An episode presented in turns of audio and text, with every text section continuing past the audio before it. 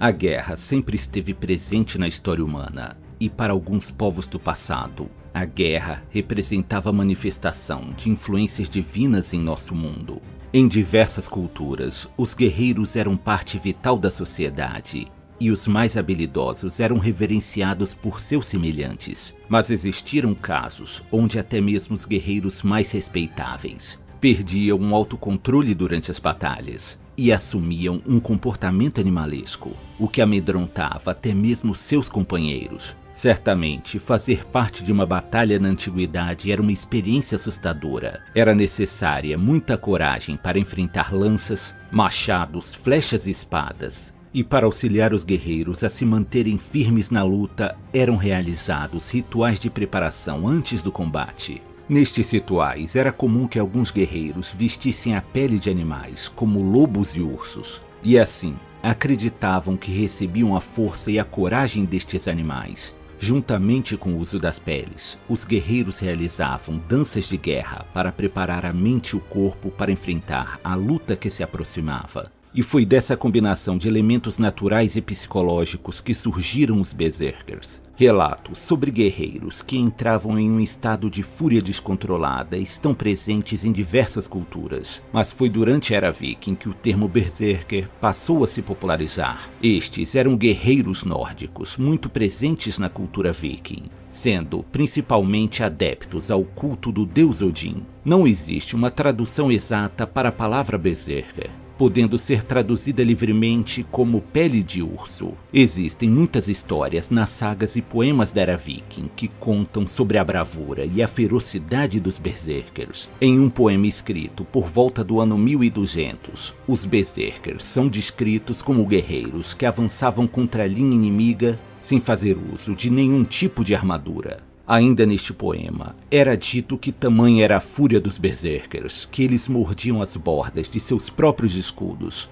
para assim tentar controlar a ansiedade antes de uma batalha. Os relatos se tornam ainda mais impressionantes quando falam sobre a resistência que os berserkers tinham contra a dor e o sofrimento. Fazendo uso da licença poética, eles diziam que a sua pele se tornava tão rígida que era capaz de refletir as lâminas das armas inimigas durante a Batalha de Stamford Bridge, que ocorreu no ano 1066 d.C., houve uma ocasião onde o exército viking, comandado pelo rei Harald, estava em grande desvantagem contra o exército saxão, que era muito mais numeroso. Os vikings se viram obrigados a recuar através de uma ponte de madeira, uma tarefa que parecia quase impossível, já que os saxões estavam muito próximos e continuavam avançando com seu ataque. Foi então que um único berserker se posicionou no centro da ponte e, usando um grande machado, ele conseguiu bloquear o avanço dos saxões.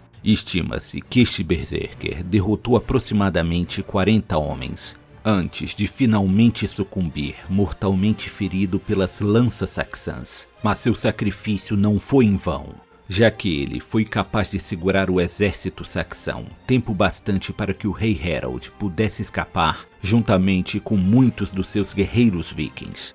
Os berserkers eram considerados soldados especiais e por isso eram empregados em momentos específicos das batalhas. Uma das opções era enviar os berserkers contra uma parede de escudos inimigas, e assim eles avançariam sem medo da morte gerando grande caos e confusão e criando aberturas para os guerreiros que vinham atrás. Outra forma de fazer uso da agressividade dos berserkers era mantê-los na retaguarda, e quando a força dos exércitos inimigos estivessem ocupadas nas paredes de escudo, os berserkers avançariam de surpresa, e com sede de sangue, eles causariam grandes estragos, não era por acaso que os antigos padres católicos descreviam os berserkers como homens possuídos por demônios.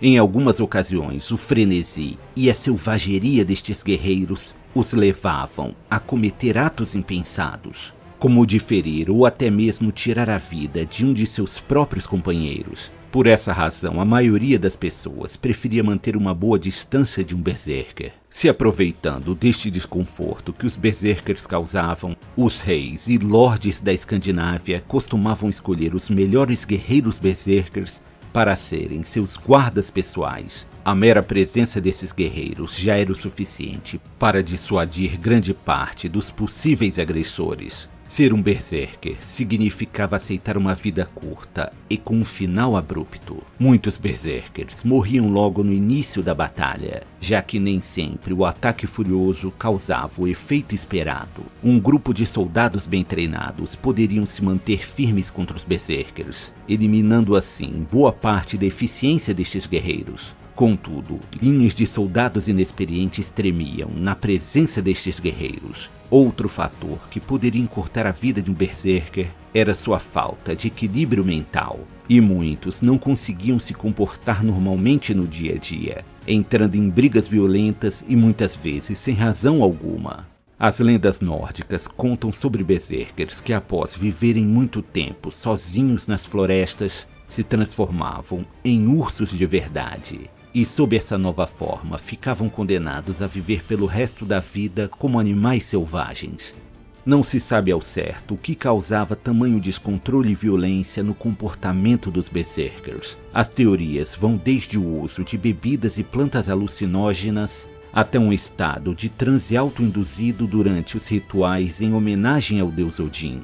O fato é que a fama destes guerreiros se espalhou pelo mundo, servindo de inspiração para as mais diversas histórias e eternizando a imagem dos temíveis berserkers.